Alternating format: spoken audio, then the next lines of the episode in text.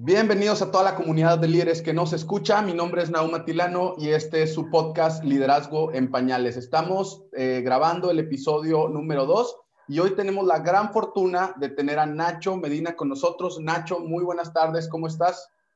Muy bien, Naum. Muchas gracias por, por haberme invitado, por estar aquí en el segundo episodio. Muy contento también de, de andar por acá. Al contrario, Nacho, yo la verdad es que desde que estaba boceteando este proyecto había pensado en ti. Eh, siento una gran admiración por todo el proyecto que tú has forjado allá en Chihuahua, hablando específicamente de folclore. Y bueno, pues por toda tu trayectoria de ya de más de 10 años eh, como director de esta empresa, director fundador de esta empresa.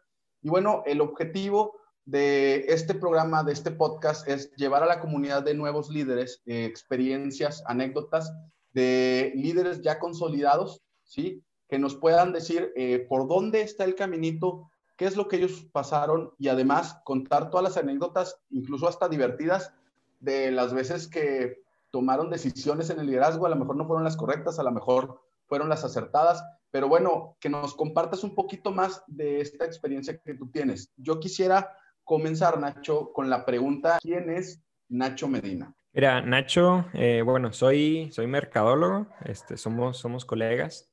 Eh, yo soy un apasionado de la, me gusta mucho la mercadotecnia, me gustan mucho los, los negocios. Desde chavito jugaba a emprender y me acuerdo que en la primaria a los nueve, ocho años me, me hallaron traficando tazos ahí en la primaria y me gusta mucho el tema del emprendimiento y de buscar eh, formas de crear modelos de, modelos de negocio. Cuando yo eh, crezco por ahí de los 18 eh, años, que ya estaba por entrar a la carrera, yo andaba muy metido en temas políticos. Y ya cuando me graduó, pues básicamente traía estas dos cosas que te platico como muy mezcladas, la política la mercadotecnia. Y, y, de ahí fue que, que, que, fui madurando, decidirme por el tema de la mercadotecnia, hice un lado el tema político y pues ahí fue donde me, me, clavé. Eh, creé, que fundé junto con, junto con un par de amigos Folklore, que es un despacho de mercadotecnia, un despacho especialista en temas de, de branding, mercadotecnia, estrategia, estrategia digital. Y pues en eso he estado los últimos 10 años. Me gusta mucho el tema de la participación ciudadana. Comentaba por eso el tema de lo político. Me gusta mucho estar en sociedad, hacer sociedad. Me gusta mucho el tema de las personas pero pues el mi camino ha sido siempre la IP, la IP y ya esa vocación pues en algún momento la, la atenderemos, la atenderemos después, pero en eso ando, soy un cuate que le va a la América, que es mercadólogo y que hace como que como que pone un negocio desde hace 10 años. Pues muy modesto decir que hace como que pone un negocio, hermano. Yo te recuerdo en esas, en esas épocas en la universidad, eh, cuando yo inicié también mercadólogo, este, que andabas representando la, la, sociedad de alumnos, la sociedad de alumnos de mercadotecnia, de la licenciatura en mercadotecnia ahí en el Tecnológico Monterrey. Desde mi punto de vista, tú ya tenías muy, eh, muy arraigado el liderazgo. ¿Por qué? Porque pues muchos que estábamos ahí, que iniciábamos, pues te veíamos como un referente, ¿no? Un referente de autoridad, un referente que inspiraba. Este, ¿Cómo fue tu etapa en la universidad? Yo creo que el, liderazgo es un concepto bien, bien extraño y bien difícil de, definir.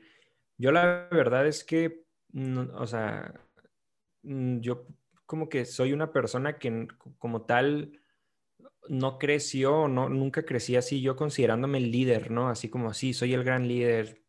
Sin embargo, sí, como tú comentas, ¿no? Como tenía de pronto este gusanito que siempre me hacía ir a ir un poquito más allá o buscar estos proyectos alternativos o involucrarme en causas. Hablaba ahorita de, esta profunda vocación por temas de participación y todo eso. En mis 17, en mis 15 andaba metido en política, andaba metido en cosas eh, juveniles de un partido, de un partido político. Me tocó hacer una planilla en la primaria y luego derroqué, me acuerdo, eh, siempre era el de sexto era el presidente y luego el de quinto era el, vicepresidente. Pues el de quinto derrocó al de sexto porque fue y habló con la directora y le dijo que el presidente de la planilla no estaba trabajando, entonces me pusieron como presidente. O sea, como que siempre me gustaban estas causas, ¿no? Y andar ahí haciendo cosas, organizándome, etcétera. Y pasó igual en la carrera. En la carrera eh, pues llego, empiezo a conocer amigos y este mismo, yo, yo la verdad soy, soy, soy una persona un tanto introvertida, pero a la vez muy amiguero. O sea, no soy una persona muy abierta, batallo de pronto para ir haciendo relaciones, pero ya cuando voy haciendo las relaciones, voy creando muy buenos lazos y luego con estos grupos, con estos amigos que voy, voy creando, pues como que soy muy bueno como para hacer equipos, ¿no? Para, para trabajar con grupos de personas y, creo que eso de manera natural va creando que se vayan abriendo estos espacios a esos proyectos, ¿no? Y pasó así en la carrera. Eh, llego, empezó, em, em, entro a la escuela, los primeros semestres muy tranquilo, muy tranquilo. O sea, no soy como ese, eh, no era pues yo ese cuate así súper popular, etcétera, pero como que iba creando, no era el cuate popular, pero era el cuate que de pronto iba conociendo a muchas personas, ¿no? Que muchas personas lo conocían, yo conocía a muchas personas pero así como más, más tranquilo, más tranquilo. Y luego ya, boom, se viene el tema de las planillas y el tema de organizar congresos, etcétera, ¿no? Soy de esas personas que dice que sí a casi todo y luego que ya después se anda, mal, eh, se anda maldiciendo y se anda, ¿para qué dije que sí? ¿Para qué me metí a esto? ¿Y por qué no mejor me enfocaba a lo que, a lo que me toca? pero al final disfrutas ese tipo de decisiones y disfrutas todo ese tipo de, proyectos. Entonces, yo creo que es, es algo que se va dando de manera natural, es, un tema que creo tiene que ver con un, vocación, pero también es un tema que, que es, algo que, el famoso debate, ¿no? Si el, líder se nace, se hace, etcétera, pero más allá del, del liderazgo, yo creo que es, es, un tema de no estarse quieto, ¿no? De no estarse tranquilo y siempre querer andar metido en cosas que, pues que van más allá de lo que el momento, el contexto en el cual estás te, te reclama, ¿no? Te, te exige. Pues sí, fíjate, eh, tal como tú lo mencionas, de hecho, en el episodio pasado donde estuvo Luis Cervantes conversando aquí con, conmigo, hablábamos sobre ese tema, ese dilema sobre el líder nace o se hace, y él coincide en que pues lo tienes que traer en la sangre. Evidentemente tienes que tú ya traer esa cosquillita, esa espinita para salir y empezarte a involucrar en, este tipo de cuestiones, ¿no? Y tocas tú un tema muy importante yo estuve escuchando tu podcast Dosis este, y vi un par de videos eh, que tienen ahí arriba en internet, en las redes, este, donde te entrevistan. Y tú haces mucha mención al capital relacional. ¿Qué tan importante es que un líder vaya ampliando su red de apoyo a través de este capital relacional? Yo creo que el capital relacional es una de las cosas más, o sea, que más valor te pueden aportar a ti como persona, a ti como líder de corto, de mediano y de largo y de largo plazo, ¿no? Porque puedes cambiar de trabajo, puedes cambiar de proyectos, puedes iniciar tu vida de cero, pero si algo te va a acompañar siempre entre un proyecto y otro es el capital relacional que vas haciendo en todos los espacios anteriores. Platicaba el otro día con unos chicos que estaban por graduarse en la universidad y justo les comentaba eso, ¿no? Les decía, a ver, ustedes están ahorita en el penúltimo semestre, en los últimos semestres, ya para graduarse, cuando se gradúen, prácticamente hagan de cuenta que todos con los que se gradúen ese mismo semestre van a estar en la, en, la, en la, línea de salida, van a estar compitiendo profesionalmente contra chavos de muchas universidades.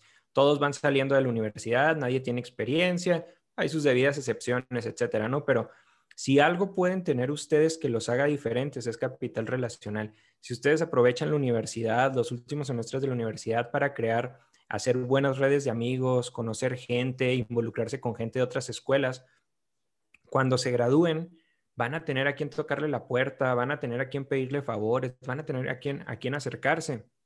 El capital relacional en serio es, digo, a mí, yo lo he aprendido por la buena, por la mala, en, distintas etapas de, la vida.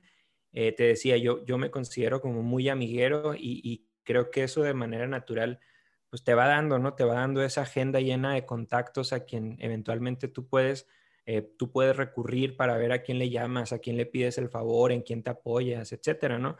En alguna ocasión, tengo por ahí un artículo que, escribí, en alguna ocasión me puse yo a contabilizar, haciendo este análisis del poder de las relaciones públicas, me puse a contabilizar este, en ventas cuánto me había generado una sola relación pública. Hay un cuate que, que, o sea, que conocí en algún momento de la vida porque se dio la relación, platicamos, y es una persona que le gusta mucho recomendar. Es una persona que después de que lo conocí me empezó a generar negocios, recomendaciones con amigos, con gente que se le acercaba, etcétera.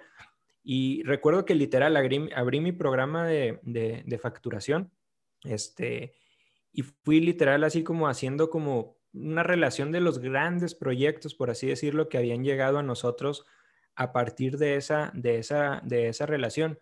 Me acuerdo en aquella ocasión que hice el, número, eh, esa sola persona, haber conocido a esa persona en un año nos había generado como un millón seiscientos mil pesos de puras referencias, de puros negocios, de proyectos de, de, referencias, proyectos que a lo mejor, eh, a los cuales a lo mejor nosotros no hubiéramos podido acceder pues si no hubiéramos conocido a esa persona, ¿no? A la persona adecuada en el momento adecuado. Y aquí pues lo estoy, digo, para tangibilizarlo mucho, me lo estoy llevando a términos económicos, ¿no? Pero dejando de lado el término económico, en muchos sentidos, tener un buen capital relacional te puede, te puede ayudar de muchas formas, te puede sacar de muchos, eh, de muchos problemas. Y al final del día, un líder no es un líder si no existen personas, ¿no? Alrededor de él. Y un buen líder debe tener siempre cerca, ¿no? Personas con quien, con quien platicar, con quien trabajar, en quien apoyarse. Correcto, Nacho. Pues mira, eh, yo creo que ese es un gran consejo para los líderes que nos escuchan. El capital relacional es muy importante que los empecemos a fortalecer, que siempre estemos en constante movimiento relacionándonos con personas, ¿no? Eh, y bueno, platícanos un poco también de tus inicios en folclore, ¿no? Eh, vi uno de, los, de las entrevistas que te hacen y tú ahí mencionas que desde muy pequeño tú siempre soñabas con emprender tu propio negocio. Lo acabas de hablar eh, desde la primaria, ya andabas eh, en temas de emprendimiento, este, traficando tazos, ¿no? Este, pero también mencionas que soñabas con ser dueño de tu tiempo. Y ahí va este, la pregunta, ¿no? Ser líder es ser dueño de tu tiempo pareciera que sí, yo creo que es un falso, es como un oasis, ¿no? Este, tú piensas que cuando emprendes o en este caso cuando tú lideras un proyecto te vuelves dueño de tu tiempo, pero yo creo que uno nunca sabe al final del día para quién trabaja, ¿no? Yo creo que este proyecto se vuelve, se vuelve dueño de tu, de tu tiempo, ¿no? Eh, al menos en los primeros años, eh, o, quién sabe hasta cuándo, ¿no? Porque yo sigo todavía todavía Folklore sigue siendo dueño de mi, sigue siendo dueño de mi tiempo. Eh, yo, hay pros y contras.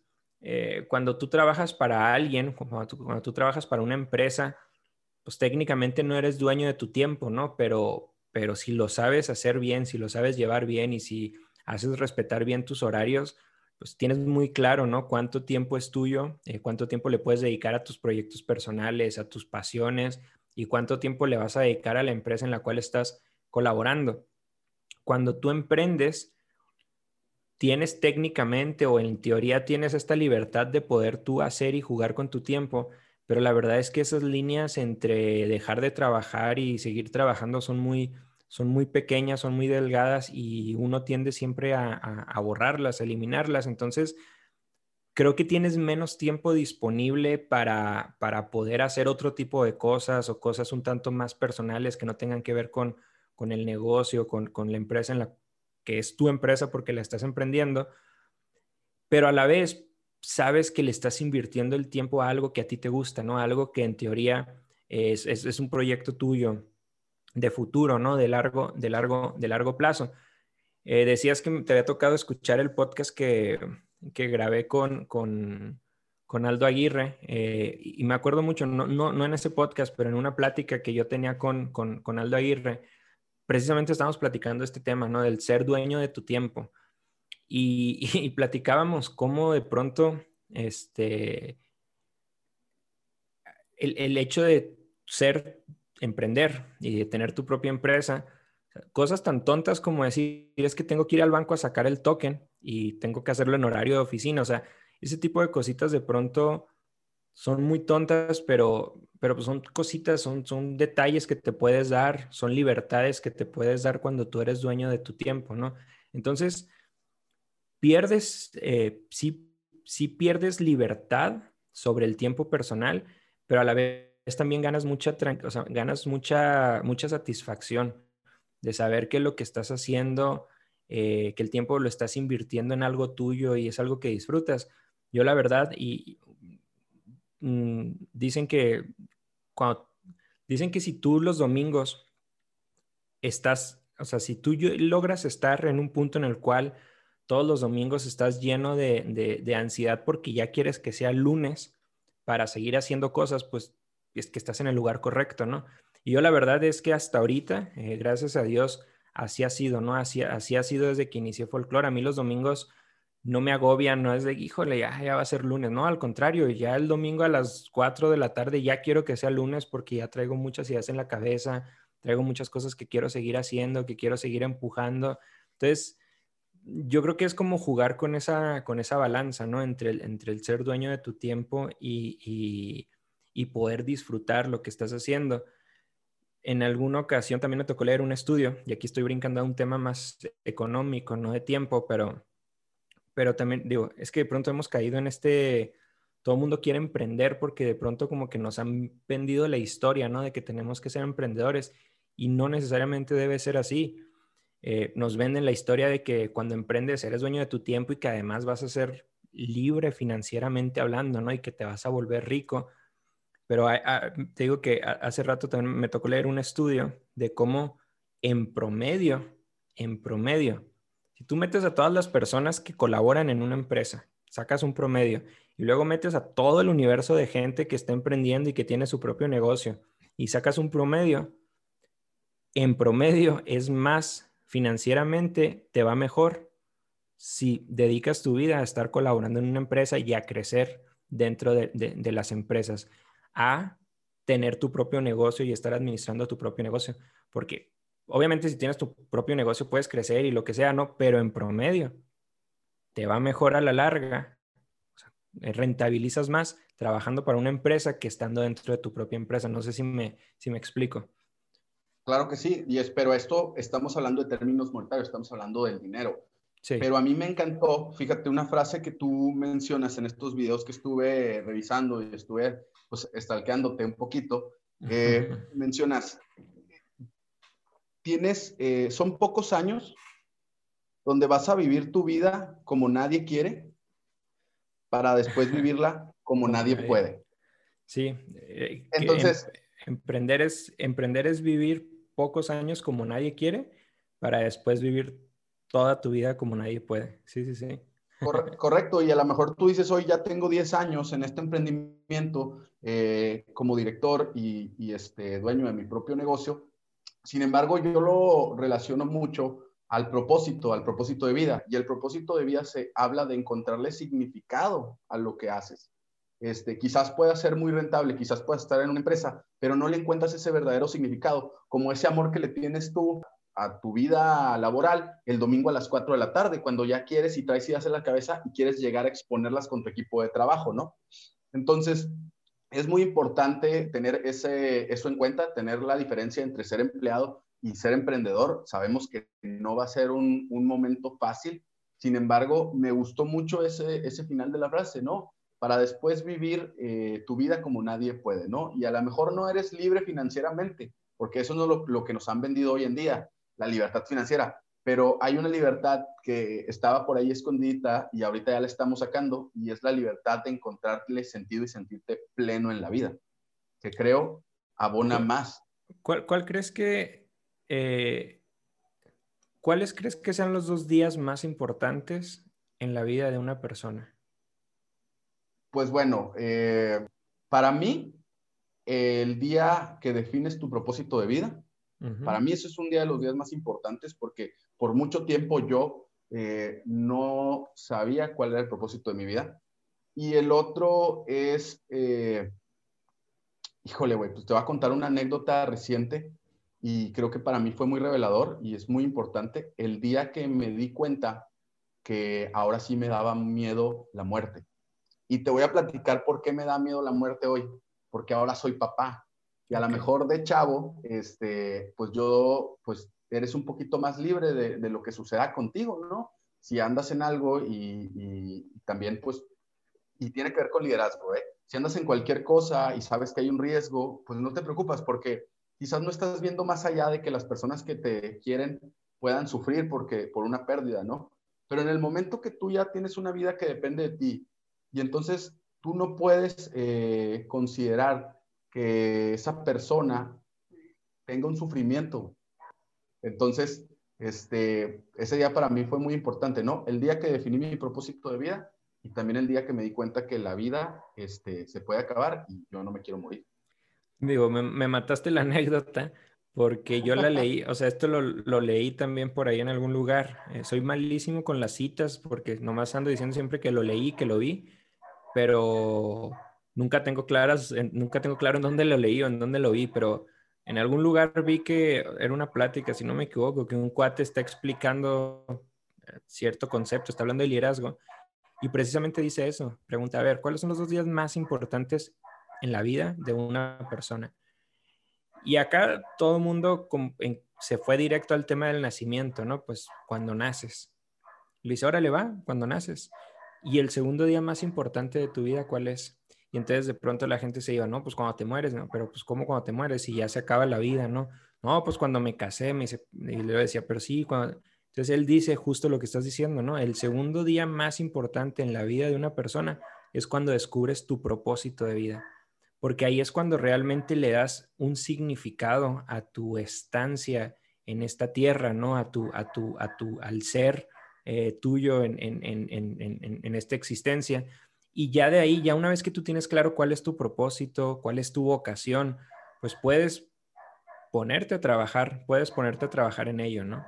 Entonces, eh, se me hace bien interesante porque sí, o sea, ya una vez que tienes clara tu vocación, hay muchísimos caminos, puede ser trabajando dentro de una empresa, puede ser al frente de una empresa, al frente de una organización, porque ojo, hablando de liderazgo, líder no es el que está arriba de la organización. Líder es, es, es, es, un concepto totalmente que no tiene nada que ver con, posiciones en la empresa, ¿no? Puede ser el mayor líder de una empresa y estar a mero abajo del organigrama. Es verdad. Y, bueno, platícanos también de tus inicios en el 2010 con esta empresa hoy tan genial, que yo diría que es genial, y ahorita platicamos por qué, que es Folklore. Platícanos, empiezas con un par de socios y entonces, ¿qué pasa? Mira, yo malamente nunca tuve, eh, yo tuve dos trabajos, por así decirlo. Este, me tocó trabajar en dos empresas bueno, no en dos empresas porque fue política, ¿no? Pero digo malamente porque realmente yo nunca tuve o nunca tuve la, oportunidad de colaborar en una empresa, de ser un, empleado, un colaborador, de tener mi número de nómina. No, nunca pasé por esa, por esa experiencia. Y lo digo malamente porque seguramente es, es un proceso de la vida que te debe de enseñar muchas cosas yo desde chavito siempre, te digo, era emprendedor y me andaba inventando cosas y en prepa tenía mi página de sociales en Delicias, donpatito.net y la primer, primer, primer factura que me tocó hacer, este, la hice, la hice a carta blanca en Delicias. Dos mil pesos mensuales por un banner en donpatito.net. Fue la primer factura, la factura 001 de, era una, mi razón física, razón, este, eh, mi persona ante el SAT física fue carta blanca. Este, entonces como que yo siempre fui muy emprendedor, emprendedor y tuve Don Patito y luego andaba, emprendía cosas, iniciaba cosas. Entonces cuando me gradué, antes de graduarme tuve dos oportunidades profesionales. Estuve trabajando un año en la Ciudad de México, en el Comité Ejecutivo Nacional de un partido político, y luego después regreso y agarro todo el tema digital de una campaña a, gobernador. Pero en ambos casos, eh, que, fueron como las experiencias más cercanas a trabajar para una empresa, eran proyectos que tenían un inicio y un fin. O sea, desde que yo entré a ese proyecto, desde que yo entraba a esos proyectos, yo sabía que eran proyectos temporales, ¿no? Iba a era una campaña, un año, y el otro también era un proceso electoral, 2008, era otro, otro año. Entonces, sí tenía, sí tenía líderes, tenía jefes, tenía este, una estructura de trabajo, etcétera pero no era pues lo más, nunca entré así tal cual a una empresa, ¿no? Eh, y ya cuando agarro, entro a folclore o cuando me gradúo, este, y ahí hay una serie de hechos que se combinan para iniciar folclore, pues la verdad es que es, yo soy muy, dicen que en, en, el mundo de los, de crear negocios, de emprender, tienes dos tipos de personas eh, tienes a los visionarios y tienes a los integradores. El visionario es el cuate que siempre anda volando, que siempre tiene la cabeza llena de ideas de cómo revolucionar el mundo, de cómo hacerse millonario, de, cómo hacer mucho dinero, cómo crear negocios. Y el integrador es el cuate que hace que las cosas funcionen. Entonces es el cuate que te aterriza, el cuate que une las piezas y hace que todo, que todo camine. Yo entro más en el primer tipo de perfil. O sea, yo me topo algo y ya lo, lo estoy pensando cómo lo podemos hacer negocio y cómo podemos mejorarlo y todo eso. Pero ya que me pongas a mí a trabajar, o sea, que me pongas a mí a unirlo y hacer que funcione, ahí es donde ya me da, no, me da flojera, ¿no? O sea, como que me desespera el detalle, o sea, me gusta como que estar pensando en grande, empiezo, pero ya en el detalle me aburro, no, no, no que me dé flojera, me aburro, o sea, me aburre el detalle. Entonces, al principio eh, éramos, éramos tres socios, era, era, este, teníamos un socio desarrollador, era Germán, con quien inicié el eh, folclore, y era un servidor. Entonces yo era como esta figura visionaria, pero el problema era que también Germán era visionario y Jesús, el, tercer perfil, era, era integrador, pero, pero, pero como a medias, ¿no? Entonces, realmente los primeros años de, la, de folclore fueron demasiado caóticos. Eh, caóticos en todos los sentidos porque pues, no teníamos experiencia. Yo en lo personal obviamente nunca había trabajado, o sea, nunca había sido líder de más personas. Entonces, los primeros años fueron de aprender haciendo. Yo creo que ahorita sigo, seguimos aprendiendo haciendo y, yo creo que así es toda la vida, ¿no? Pero, pero como en la vida de un ser humano, supongo, ¿no? En los primeros años son, son los que aprendes demasiado, todo lo absorbes y luego ya conforme vas creciendo, pues vas, o sea, vas aprendiendo más lento, ¿no? Porque ya vas conociendo mucho sobre la vida, sobre negocios. Los primeros años fueron bien complicados. Eh, aprendí mucho de, sobre las personas, aprendí mucho sobre ventas, aprendí mucho sobre negocios, aprendí mucho sobre mercadotecnia, mucho, mucho aprendizaje los primeros, los primeros años con experiencias muy pesadas, experiencias muy positivas, pero pues supongo que así es todo en la vida, ¿no? Por supuesto, como tú lo dices, ¿no? A lo mejor los primeros años de tu vida es cuando más absorbes, eres una esponjita y al final pues vas entendiendo ya las cosas de manera distinta y pues con el paso de los años, pues no creas, también generas mayor sabiduría, pero ya no es una cuestión tanto de ir aprendiendo y buscando, sino que es simple experiencia desde, desde mi punto de vista. Y bueno, empiezan los primeros años, son complicados, pero evidentemente para tú llegar a este nivel de agencia que tienes, pues reclutas personas, ¿verdad? Porque no todo lo puedes hacer tú y como ya lo mencionas, eres visionario. Y entonces, ¿cómo empiezas a reclutar esas personas? Eh, me imagino que todo tiene mucho que ver todavía con tu capital relacional, pero entonces, ¿qué empieza a hacer Nacho Medina? ¿Qué empieza a hacer Folklore para tener a los mejores perfiles este, dentro de la organización? Yo, yo creo que podemos dividir a folklore en, en dos etapas, hablando específicamente de lo que estás comentando. La primera etapa en la cual todos los que trabajaban en folklore eran personas cercanas, eran conocidos, eran amigos. Es un poquito esto del capital relacional que dices. Estás iniciando una empresa, realmente no sabes a dónde va a parar, a dónde va a ir a parar este proyecto, pero pues necesitas una, necesitas alguien que te ayude moviéndole a esta cosa en específico, ¿no? Tienes a tus amigos, le hablas a un amigo, lo invitas y así fue como fuimos creciendo los primeros años, a punta de, de, jalar gente, ¿no? De invitar amigos conocidos. Y la segunda etapa, eh, yo creo que a partir del año 4 de folclore, del año 4, el año 5, una etapa en la cual ya la atracción de talento se vuelve más un proceso, ¿no? En donde incluso ya no depende de ti tanto. Los primeros años prácticamente yo era el que invitaba a las personas, yo era el que invitaba a los amigos, era el que invitaba a los conocidos.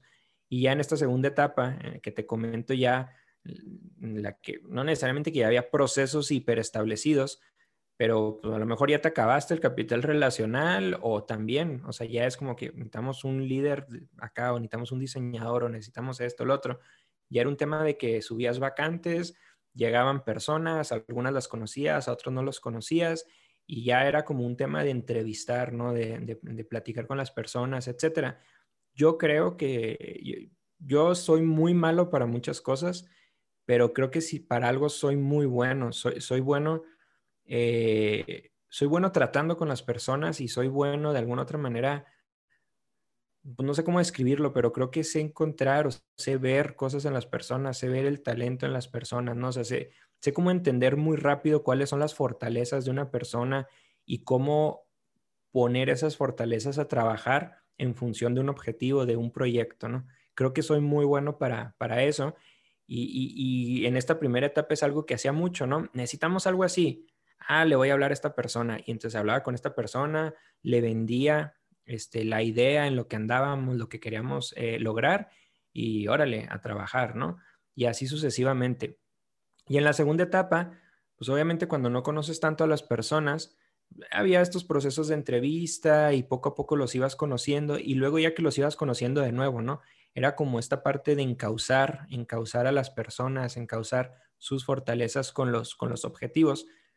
Te estoy dando la versión resumida, ¿no? Porque todo esto tiene un montón de, todo esto tiene un montón de aristas. Algo que con lo que yo choqué fuerte eh, y, tiene que ver totalmente con, con liderazgo fue que pues no es lo mismo trabajar con personas que tú conoces y que te conocen a trabajar con personas que llegaron a través de un proceso de contratación.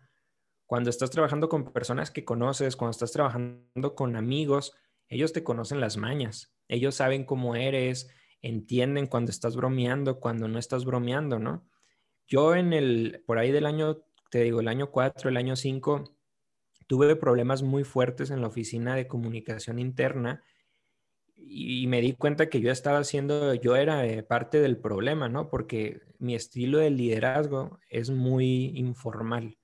O sea, me acerco mucho a las personas, platico mucho con las personas, bromeo mucho con las personas entonces, eso combínalo con una empresa que están haciendo, que está en sus primeros años, que no tiene estructuras formales de trabajo, que no tiene canales formales de trabajo. Eso me generó muchos problemas, ¿no? Porque de pronto yo me daba cuenta de que todo el mundo andaba diciendo que ya habíamos valido gorro, que ya todos estaba yendo al carajo, porque a Nacho se le había ocurrido bromear con una persona y le había dicho que ya habíamos valido gorro y que ya íbamos a morir como empresa bromeando, pero esa persona no la conoces, no te conoce, entonces si se lo estás diciendo tú, pues es cierto, ¿no? Entonces va y le dice a la de enseguida y lo al de enseguida y entonces me di cuenta que se estaba creando mucho caos, ¿no? Y tuve que dar un paso atrás, tuve, a ver, o sea, un acto de, a ver, ¿qué estás haciendo mal? Entender todo, esto, todo esto que platico y pues estudiar, ¿no? Leer, prepararte, o sea, y, creo que es, es bien importante como cuando estás iniciando un proyecto, lograr ver cuando ya cruzas esa raya en la que ya tu organización, tu proyecto creció lo suficiente y ya las personas que están llegando a él son personas que están llegando a través de procesos formales y eso le da una dinámica totalmente distinta a la manera en, que, en la que debes llevarte, en la que debes de, comunicarte. Por supuesto, ¿no? Incluso se vuelve eh, aspiracional trabajar en folclore. Yo creo que hoy para muchos jóvenes que van eh, egresando de las universidades, eh, específicamente en el tema de branding, en el tema de marketing, en el tema de diseño, pues se ha vuelto inspiracional trabajar en folklore. Es una de las empresas reconocidas por la, por la revista Merca 2.0 como la mejor agencia de marketing en Chihuahua. Pero ¿cómo cruzas esa línea de que la gente que tú conoces eh, haga lo que tú pides, güey? Porque también puede haber ese, esa, ligera eh, esa delgada línea, perdón, donde pues las personas piensan que son tu cuate. Es un tema, es que es, un tema de mucho aprendizaje, es, aprender, todos los días aprendes. Yo la neta es que no hay año en el que no haya tenido algo que aprender, algo que desarrollar, algo que entender. Eh, fíjate, mezclado con esto que dices, Daniel, este, mi socio actual, él me acuerdo que se enojaba mucho conmigo porque decía que yo era como que, yo, y obviamente para nada, ¿no? Pero, o sea, él, decía que eh, Steve Jobs, en, una de las biografías que hay de Steve Jobs, ah, hablan de cómo él tenía la capacidad de modificar eh, la realidad de las personas. Te convencía de que podías hacer algo eh, que no necesariamente era humanamente posible, pero te lo vendía de tal manera que te convencía de que podías hacerlo. Entonces, Daniel me dice que, me decía, me dice que eso es algo que yo, es una característica que yo tengo mucho, ¿no? Con las personas. O sea, yo llego y te vendo un proyecto, llego y te vendo una idea y llego y te vendo que lo puedes hacer. llevado a nuestro contexto, eh, a mí nos pedían proyectos y al principio pues lo que quieres son es portafolio, ¿no? Entonces a todos decíamos que sí y aunque nos pedían cosas imposibles, ahí andábamos convenciendo a las personas y sí podemos, mire, le podemos hacer así y al último sabrá Dios cómo le hacíamos, pero lográbamos entregar los, los proyectos, ¿no? Todo esto te lo platico porque, digo, se van mezclando ambos, ambos, ambos, ambos conceptos, ¿no? Ambos, eh, ambos caminos de, de lo que estamos diciendo. Porque una cosa es o sea, el hecho de trabajar con amigos, de trabajar con personas que van llegando a la organización vía amigos o vía procesos, pero otra cosa también son los canales de comunicación. Cuando tú como líder, eh, tú eres el líder de un proyecto, tú estás iniciando una empresa, definitivamente eres el que tiene más pasión sobre ese proyecto porque es tu proyecto. Entonces, cuando es tu proyecto, tú tienes toda la pasión y tienes a tu círculo de amigos trabajando o de conocidos o personas que llegaron a través de un proceso, tú tienes la comunicación directa con todos. Entonces, vamos a decirlo así, esa pasión se la estás repartiendo a todos y entre todos van trabajando, van trabajando, van trabajando. Pero cuando ya empieza a haber, vamos a decirlo así, posiciones intermedias, cuando ya el líder va perdiendo contacto con todas las personas de la organización en el día a día, en los procesos de trabajo, pues obviamente esa magia se va acabando, ¿no? Porque ya ya la pasión, e, esa, esa capacidad de venderle a las demás personas que sí pueden, etcétera, se va, acotando, se va diluyendo, se va acotando a ciertos perfiles y entonces es cuando necesitas fortalecer los procesos de trabajo, los procesos formales, porque ya no es nomás de que, ándale, sí podemos, hay que hacerlo. No, ya es un tema de, oye, a ver, este es el objetivo, tienes que lograrlo y esta persona te va a estar midiendo. O sea, y yo creería que es un proceso natural. O sea, yo creería que todas las empresas empiezan así, con un cuate que tiene una idea muy concreta, una visión muy concreta, que va juntando amigos, les vende la, idea, los convence, los empuja. Y si ese proyecto crece, eventualmente a ese proyecto van, eventualmente van llegando personas, eh, personas que ya a lo mejor no van a tener tanto contacto con el líder, pero entonces llegan las necesidades de estos procesos, de estos mecanismos de estar midiendo resultados. O sea, creería que así es, es un proceso orgánico, ¿no? De cómo se van se van este, creando las, las, las, empresas, ¿no? Pero es, es bien complejo el tema del, del, liderazgo. Yo no, no, necesariamente me siento más o menos cómodo con un tipo de perfil u otro. Más bien, es un, más bien es un tema, mi estilo de liderazgo no ha cambiado. O sea, yo sigo siendo, mi estilo de liderazgo sigue siendo informal. Más bien he aprendido a modularlo. He aprendido a entender cómo comunicarlo, cómo, o sea, yo sigo manteniendo como ese estilo muy fraternal, muy uno a uno, muy de amigos, pero creo que he desarrollado mucho, cosa que no tenía antes, esta capacidad de regañar, esta capacidad de poner las cosas serias cuando hay que ponerlas serias, ¿no? Cuando hay que medir un objetivo, cuando hay que medir un resultado, cuando antes a lo mejor era parejo amigos, cálidos, sí podemos, etcétera, digo, ahí tocas puntos muy importantes, ¿no? Ahorita lo que mencionas que Daniel te hacía una referencia, ¿no? A Steve Jobs eh, sobre cómo inspirar a las personas, pero al final el liderazgo es eso, es inspirar, es influir. Entonces, eh, muchas veces, y en, mi experiencia fue que yo con mis líderes eh, les mencionaba, es que voy a buscar la manera de convencer a mi equipo de trabajo de que haga esto. Y él siempre me decía, un, un muy buen líder que yo tuve, me decía, te voy a cambiar la palabra, inspíralos y entonces, desde ese panorama, tú dices, ok, no tengo que convencer a las personas, sino que tengo que inspirar, tengo que vender mi visión para que ellos la puedan comprar y puedan tener ese amor a la camiseta o al proyecto como yo lo estoy generando. Entonces, e, ese cambio de mentalidad sí es algo que creo que en los emprendedores, como tú lo has dicho, que es tu caso, pues lo traes de manera este, natural. O sea, tú estás tan enamorado de tu proyecto que llevas esa visión, que llevas esa inspiración. Eh, en contrario a los que trabajamos en organizaciones, a los que somos empleados, donde pues muchas veces quieres llegar al resultado buscando convencer a las personas y te olvidas que lo más importante es inspirarlas, ¿no?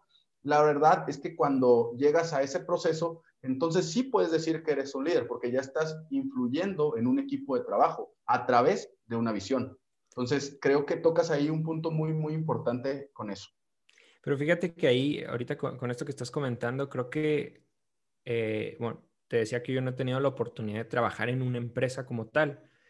Yo me he hecho que, trabajando y desarrollando folclore y pues una de las ventajas, por así decirlo, de emprender es que pues, tú haces las cosas a tu manera, ¿no? Y con tu estilo y con tu visión.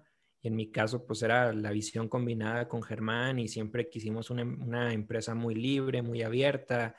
Eh, la verdad es que los primeros años el tema del dinero importa, o sea, le dábamos preferencia al tema humano, al tema de divertirnos que al tema económico, ¿no? Entonces, tal vez pudimos haber hecho mucha más, mucho más flujo, mucho más efectivo en los primeros años, pero la verdad es que los primeros años fueron, o sea, invertíamos mucho en la cultura, en la carnita asada, en esto, en lo otro, ¿no? Entonces, digo, nomás para complementar ahí tu comentario, supongo que ha de ser difícil yo creería que es difícil inspirar a otras personas. O sea, si tú estás en una posición media de una organización, creo que ha de ser difícil inspirar a personas que dependen de ti si no logras traer de más arriba un porqué, un porqué claro, a lo mejor del líder de la empresa o de algún liderazgo que está más arriba. O sea, supongo que aquí el reto es encontrar el porqué de la organización en la cual estás colaborando, ¿no? cómo tu organización eh, le hace más fácil la vida a las personas. No sé, o sea, supongo que hay, que hay que encontrar un porqué y a partir de ese porqué poder construir, ¿no? Para que no sea un tema solo de objetivos y solo de, de, trabajo. Claro, y volvemos a lo mismo, todo tiene que ver con propósito, ¿no? Y ahorita que tocas el tema de cultura, para mí, de, en esos momentos donde yo conocí folklore, donde se me dio la oportunidad de entrar, no a trabajar porque yo recuerdo que buscábamos hacer alianzas comerciales entre la organización en la que yo me desempeñaba y folklore, pues para mí fue un tema que estaba, estaba innovando, güey, porque en ese momento no muchas empresas hablaban de una cultura organizacional, mucho menos este, empresas este, así como la tuya que iban iniciando.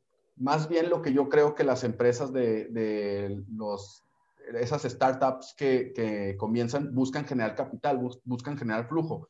Y tú al apostarle a la cultura y donde llegas y de repente ves que son espacios abiertos y lo que había un Xbox, quizás un PlayStation, este, mesa de ping pong, este, no había uniformes, todo, claro que tiene que ver mucho con el estilo de las personas que, que, que agrupan, ¿verdad? Pero para mí fue un tema visionario, o sea, cómo llegas a un lugar donde no tienen tantas reglas, donde no se rigen por algo tan institucional, sino que una cultura más abierta. ¿Cómo influye esta visión, Nacho, de tener este, más libertad en el trabajo, en el desempeño de tus colaboradores?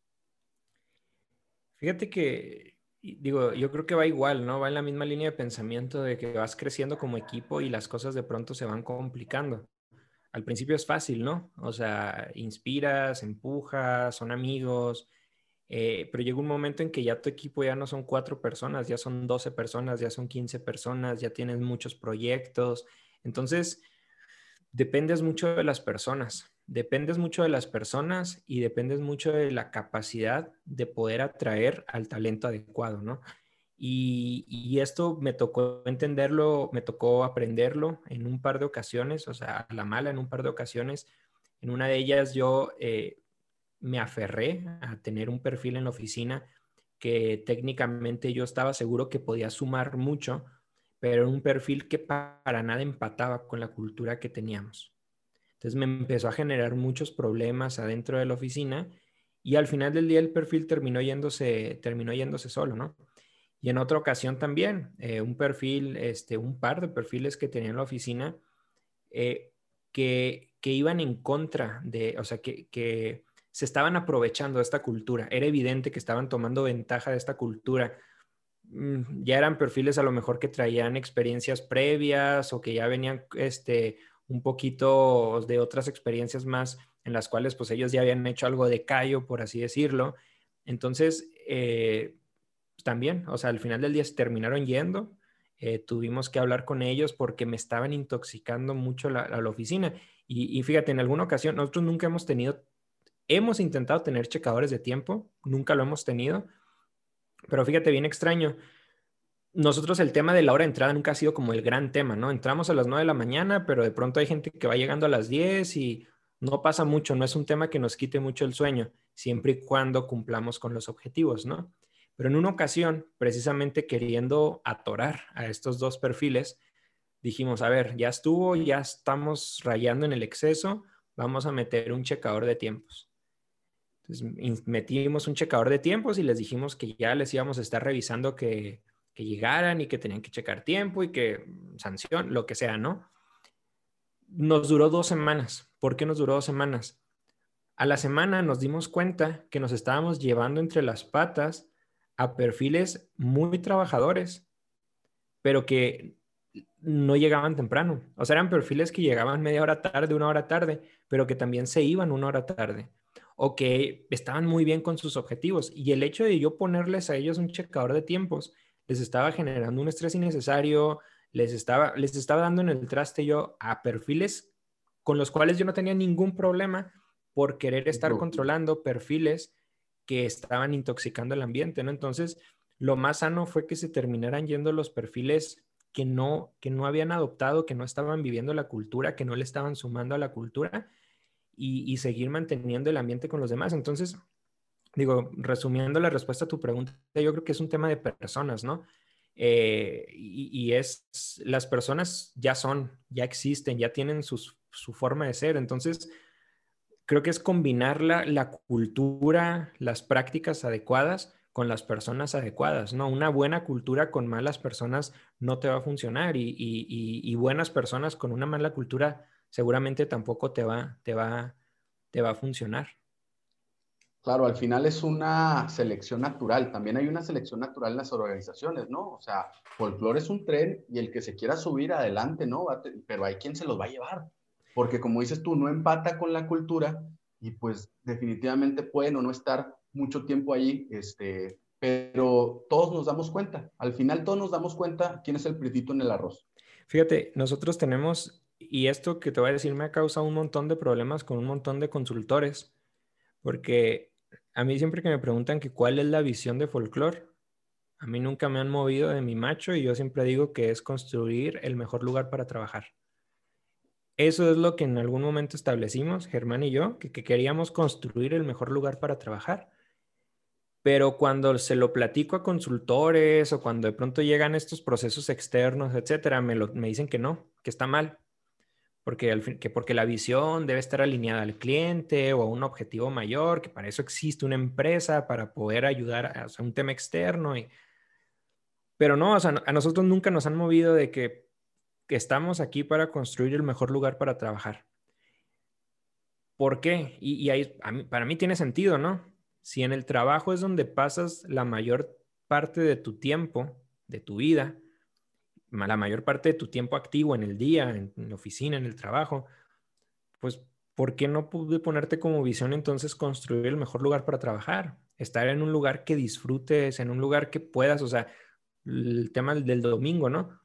Estar en domingo y querer que ya sea lunes porque quieres llegar a tu lugar de trabajo, ¿no? Entonces, para mí tiene mucho sentido que, la visión de una empresa sea construir el mejor lugar para trabajar. Eso abre muchas puertas, ¿no? Porque, pues, si tu visión es construir el mejor lugar para trabajar, los caminos son muchos. Y a lo mejor uno de estos caminos es que tiene, puedes dejar de vender servicios de mercadotecnia y puedes ponerte a vender tortillas.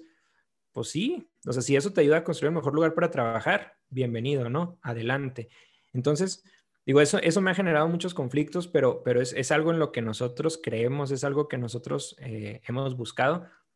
Para nada del mundo nos acercamos, yo creo, a ser el mejor lugar para trabajar.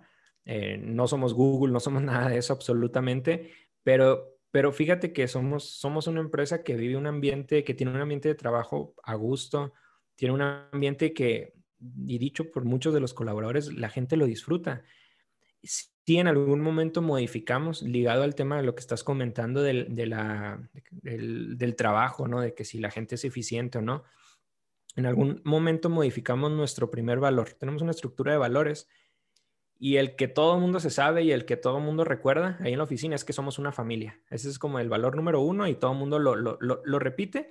Y creo que muchas empresas tienen esta parte de que somos una familia, ¿no? Y se dicen que somos una familia la verdad es que nosotros lo, asumimos mucho y lo vivimos mucho, el que somos una familia, pero fíjate, en algún momento tuvimos que agregarle a ese valor.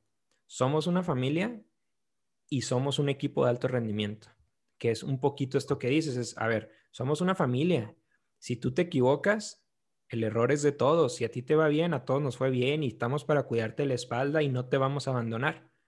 Pero tampoco te vamos a jalar. Somos un equipo de alto rendimiento, necesitamos a los mejores.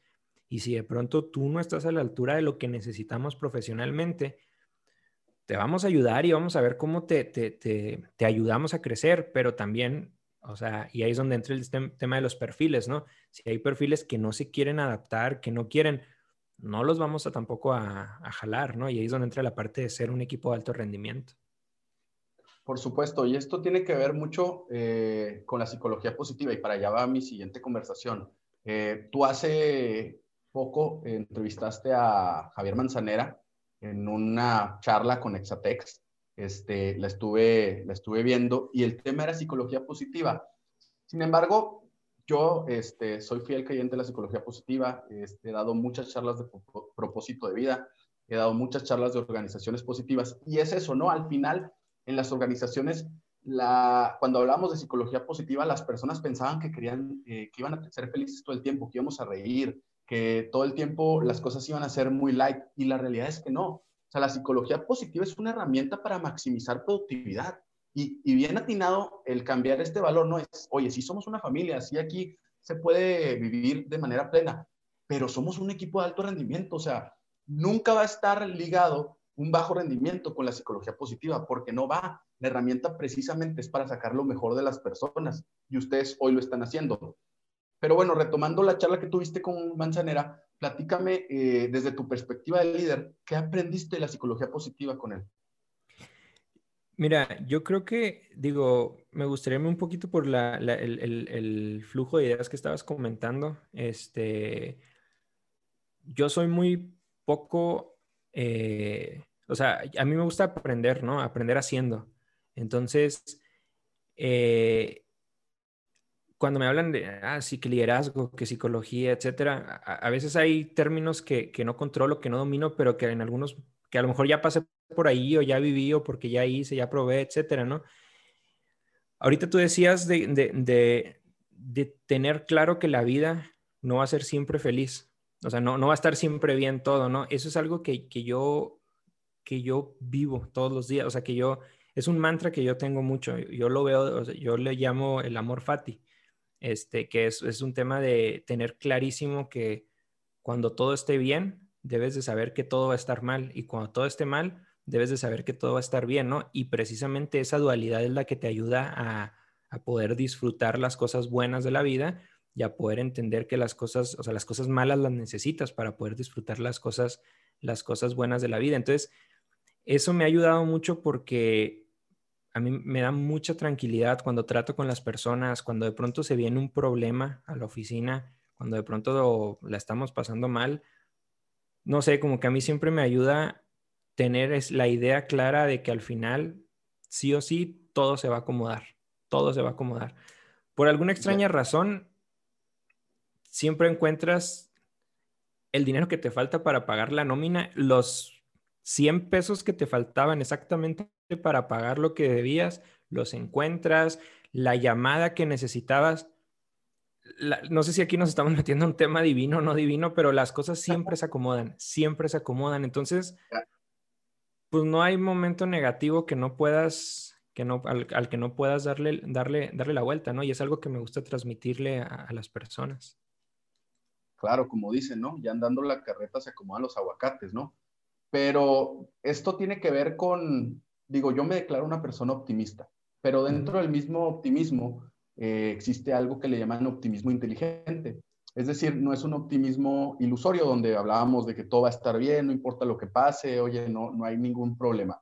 Sin embargo, ser optimista inteligente es eso, ¿no? Es estar consciente de que hay adversidad, pero tener la convicción de que el futuro va a mejorar. Y eso la verdad es que te abre muchas puertas porque declarándote optimista y haciendo lo que te gusta y sintiéndote pleno, pues te ayuda a encontrar esos 100 pesos que te faltaban en la nómina, te ayuda a encontrar esa llamada para cerrar un proyecto. Realmente sí te da mucho el, tener una mentalidad optimista, pero ¿qué tanto eh, se lo has transmitido tú hoy a los que colaboran contigo?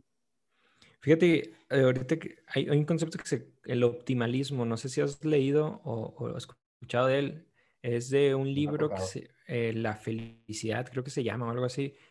Y básicamente es un poquito lo que estás diciendo, el optimalismo es no ser perfeccionista. Porque cuando eres perfeccionista y quieres que todo esté exactamente como lo estás buscando y cuando estás enojado porque algo no salió, eso nomás va haciendo que te tropieces y te tropieces y te tropieces. Este, y el optimalismo es esa parte como de estar contento con la vida, estar agradecido, ir entendiendo que todo va pasando por algo, que todo se acomoda y te, te va dando como un flow muy positivo para la, para la vida. Eh, respondiendo a lo que dices, yo te digo, es, es, algo que yo, yo creo que tengo un liderazgo, mm, o sea, que, que, que, un liderazgo bastante positivo. Eh, trato yo siempre de transmitirlo en los momentos más complicados eh, que hemos tenido en la oficina, porque hemos tenido momentos muy complicados malamente a lo mejor, y ahí te, comparto una anécdota, pero malamente este, yo trato de llevarme toda la parte negativa, o sea, de, tragarme toda la parte negativa para precisamente proteger a la, gente. Y en alguna ocasión me pasó que, teníamos problemas fuertes de flujo efectivo. Eh, si para mí hay algo importante, es, es el tema de la nómina, ¿no? O sea, porque al final del día una empresa es una transacción, la esencia de una empresa es una transacción básica entre personas y una organización. Esas personas te están dando su tiempo, te están dando su energía, te están dando su, inteligencia y la empresa pues les está dando una retribución, ¿no? Económica, eh, emocional, etcétera. Pero el tema de no pagar la nómina o de decir, oye, espérame, creo que es una de las peores cosas que pueden suceder dentro de una empresa, ¿no? O sea, no, no, eh, andar jugando con la nómina, ¿no? Andar jugando con, el pago de, un colaborador. eso es algo que a mí siempre me ha quitado el sueño, siempre, siempre, siempre. O sea, no, no, que llegue un escenario en el que no puedas, no puedas este, cumplir con esos, con esos compromisos. Entonces, en una ocasión, te digo, la andábamos pasando muy mal en cuestión de flujo efectivo, eh, las ventas, los clientes, cuentas, por lo que quieras, ¿no? Entonces, llegamos a un punto muy crítico, tan crítico que decidí platicar con toda la gente. O sea, decidí platicarles la situación en la cual estábamos eh, para tratar de transmitirles, pues, que nos ayudaran, o sea, que nos ayudaran trabajando más, ¿no? Poniéndonos las pilas para tratar de cerrar más proyectos, esto, lo otro, etcétera, etcétera, etcétera. Y al final de la plática se acerca un chico y me dice, oye, ¿puedo platicar tantito contigo?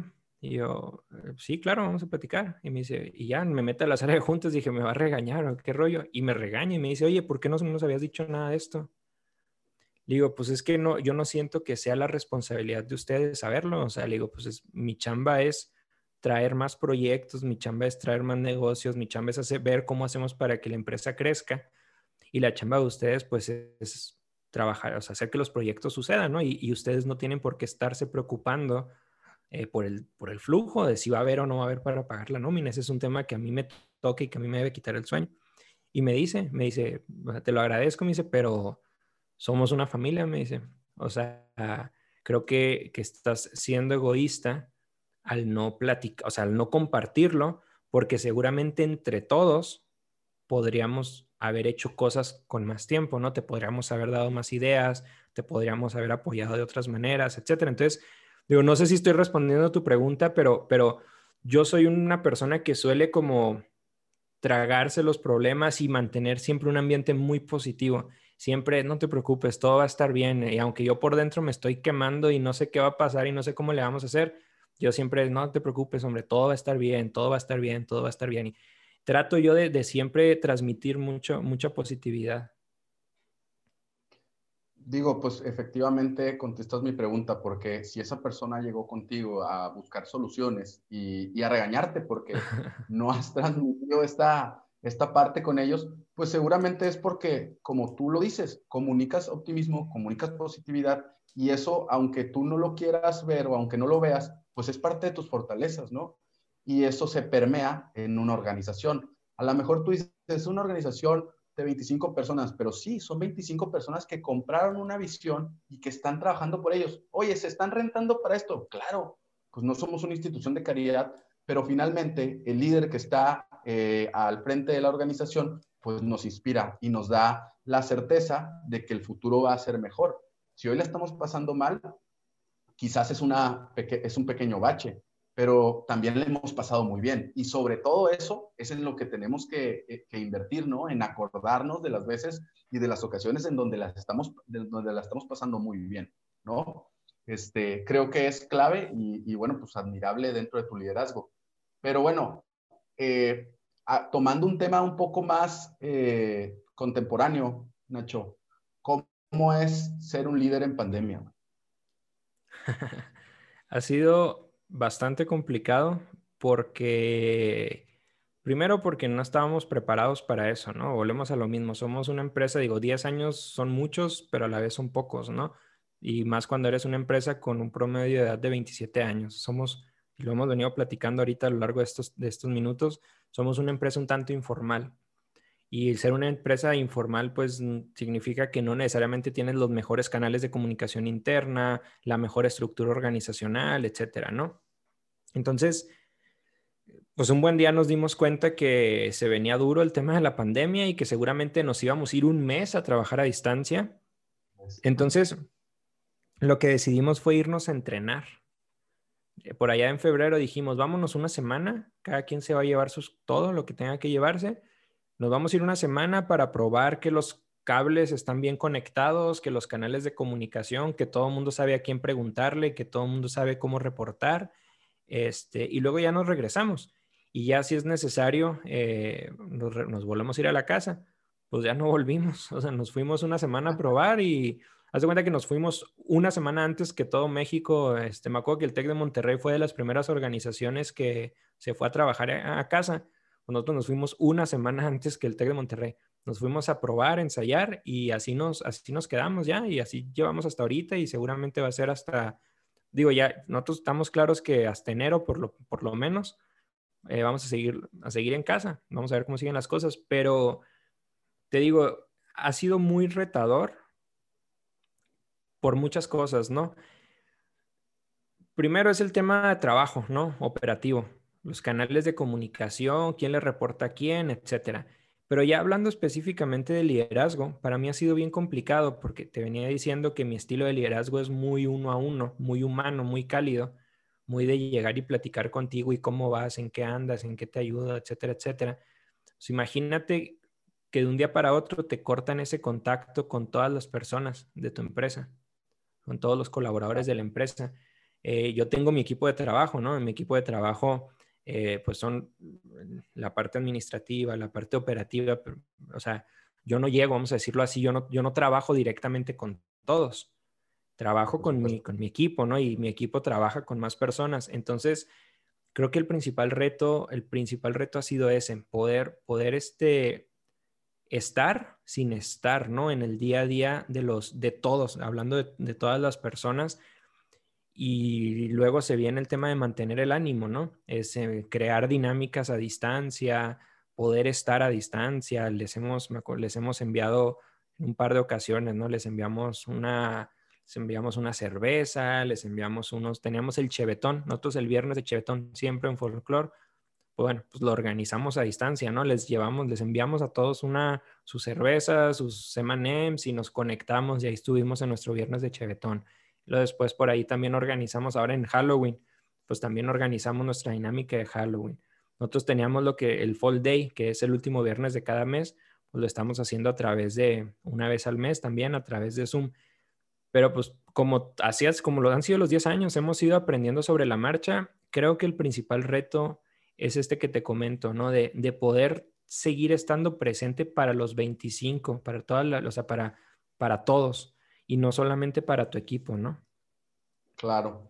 Oye, y ahorita que tocas el tema TEC de Monterrey, o sea, sabemos, bueno, somos egresados de, la, esta universidad, este, y pues es una pregunta obligada que tengo que hacerte aquí, Nacho. ¿El TEC de Monterrey forma líderes? Es que te metes en un tema, te metes en un tema bien divertido, porque ahorita, ahorita comentabas de, del episodio 1 eh, y decías que, ustedes, que, de alguna otra manera habían llegado a la, a, la, a la, conclusión o que tu invitado había comentado que el liderazgo se trae en la sangre. Yo difiero.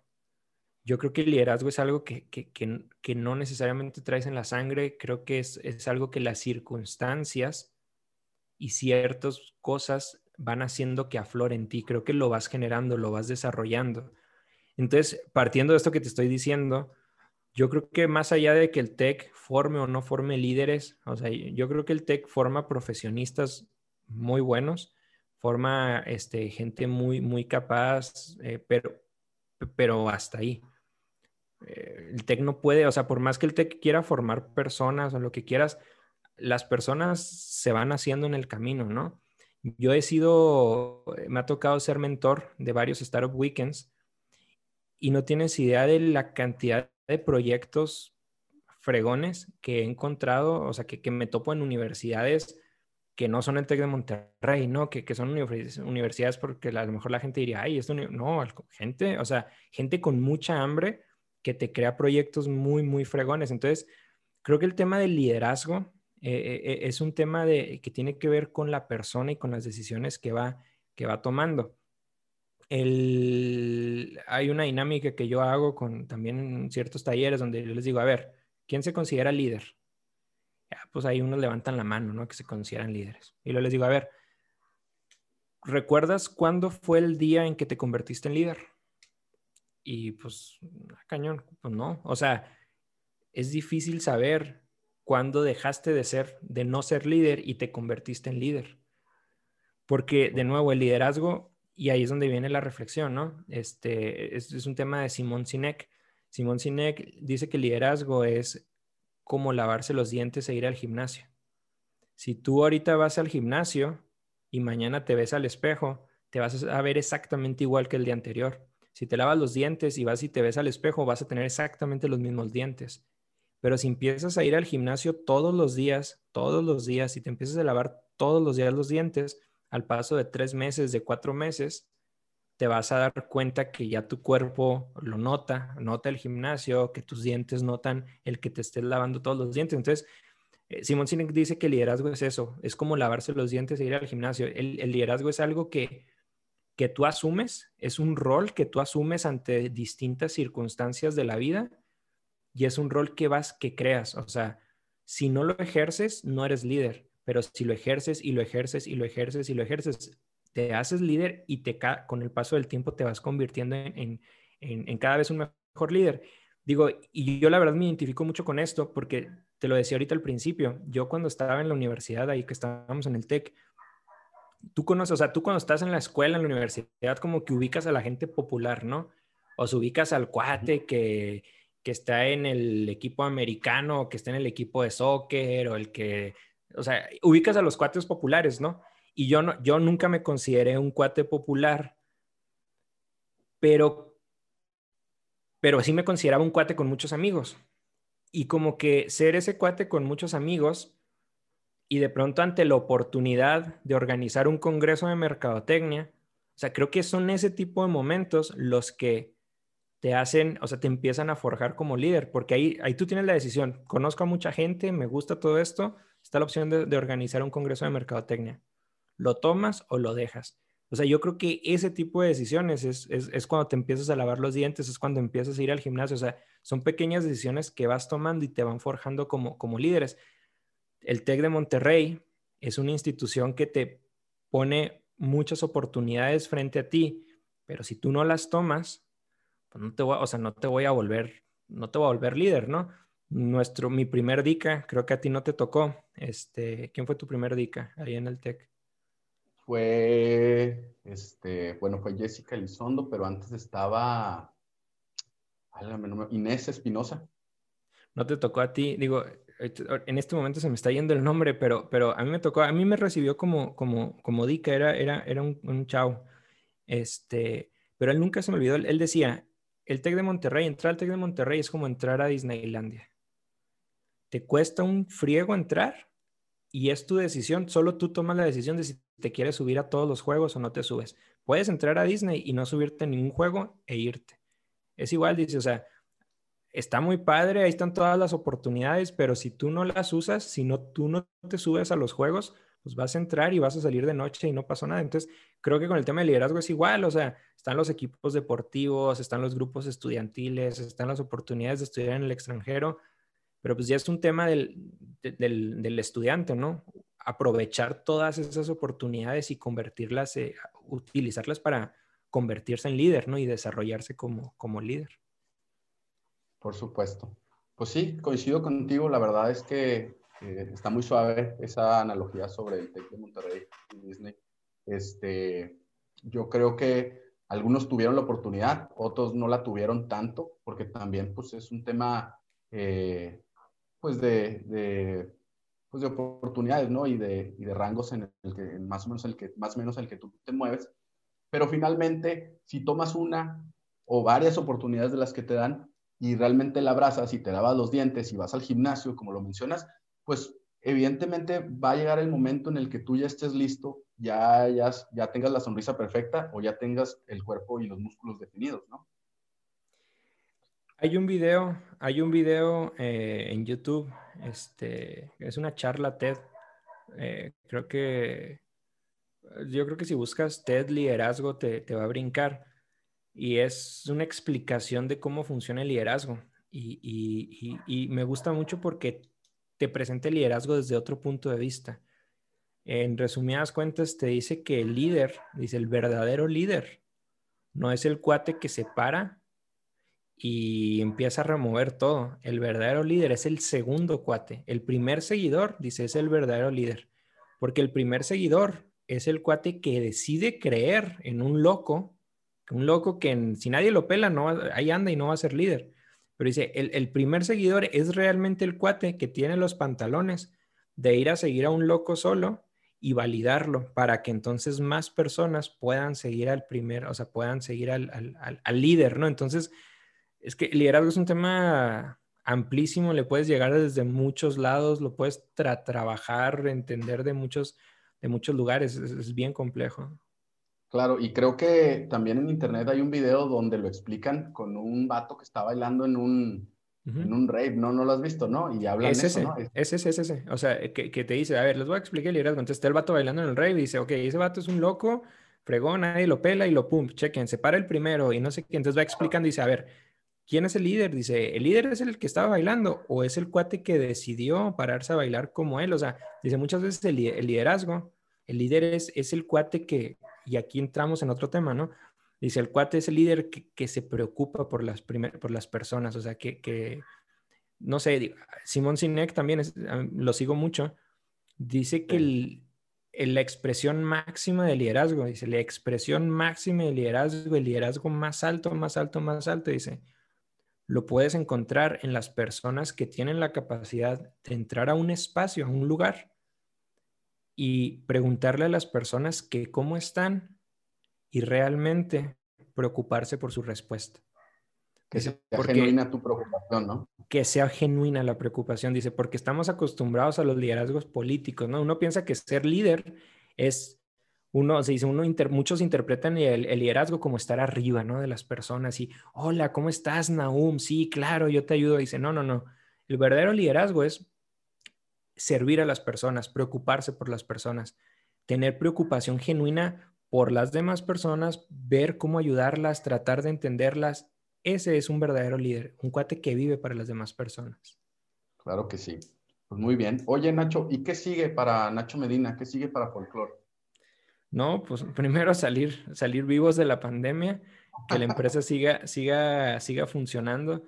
La verdad es que hemos aprendido muchísimo. O sea, creo que en nuestro caso, obviamente con todo el respeto del mundo y dejando de lado el tema de salud, nos ha caído como empresa, a nosotros nos ha caído como anillo al dedo todo irnos a nuestra casa, guardarnos, porque hemos aprendido muchísimo. O sea, nosotros realmente de, de todo este problema, creo que vamos a sacar muchas cosas positivas, insisto, este, poniendo un paréntesis con el tema de salud eh, vamos a sacar muchas cosas positivas porque estamos aprendiendo, estamos, estamos quitándonos muchas telarañas mentales, o sea, porque ya sabíamos que podíamos vender en otras partes del mundo, que ya podíamos vender en otras partes del país, sabíamos muchas cosas, pero esto nos ha acelerado muchísimo. Hemos abierto muchos proyectos fuera de Chihuahua, eh, eh, hemos, hemos tomado muchas decisiones que tal vez estábamos retrasando y que no queríamos tomar.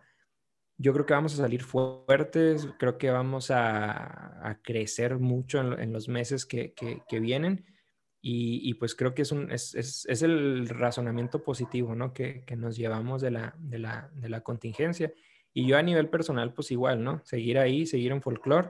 Este, y, y, pues dicen que si no sales de esta pandemia habiendo aprendido algo nuevo y, o habiendo escrito un libro o algo, este, no aprovechaste el tiempo, pues ojalá también pueda haber algo de eso a nivel personal, que es un tema que me gusta mucho y disfruto mucho el escribir, el leer.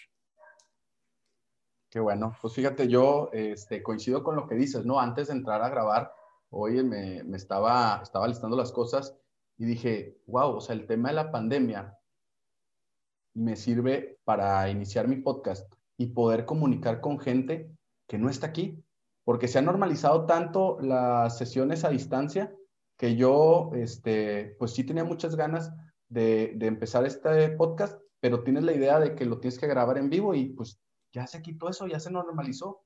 Y hoy pues me da la oportunidad de estar, estaba pensando, la verdad estaba pensando, me da la oportunidad de estar con Nacho a distancia y que me brinde el tiempo para poder generar este episodio, ¿no? Y, es ese mismo chip, ¿no? De siempre tener el lado positivo de las cosas.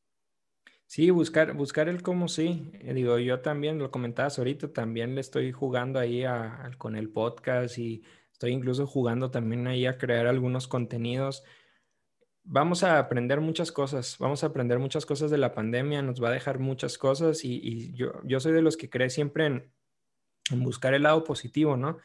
Y el lado positivo es esto que estás comentando, o sea, eh, digo, también para bien o para mal, el tema de la producción audiovisual va a bajar mucho la vara, o sea, antes lo decías, ¿no? Y creo que lo platicamos antes cuando me invitaste, ¿no? Es, es que el micrófono y la cámara y que no sé qué a ver, empieza, empieza y luego ya en el camino vamos corrigiendo, ¿no? Y así, o sea, yo también, yo soy muy perfeccionista a veces, no, hombre, hay que empezar y ahí vamos viendo qué rollo. Entonces, creo que son tiempos ahorita para jugar, para experimentar. Y Liana, Liana Casas, una buena amiga, ella dice que todo el mundo debería tener, ¿sí la conoces?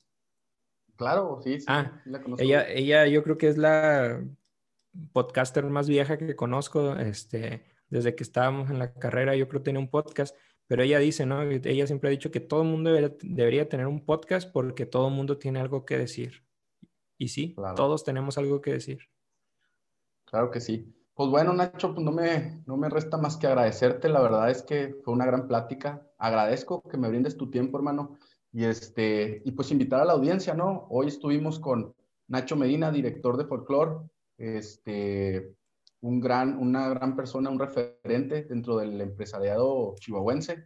Este, y pues nada, agradecerte y esperando que la audiencia, que los líderes que hoy nos escuchan, pues puedan llevarse algo de esta conversación. Y también, si tú quieres aportar algo a este podcast, si tienes en la mente un líder que quieras ver en este programa, pues también lo puedes referir y con gusto lo contactamos, aunque no lo conozcamos. ¿eh? O sea, podemos pedirle a alguien que se conecte y platicar de su liderazgo, ¿no? Va a haber más episodios y esperemos que sea la primera eh, de muchas veces que platicamos con Nacho también.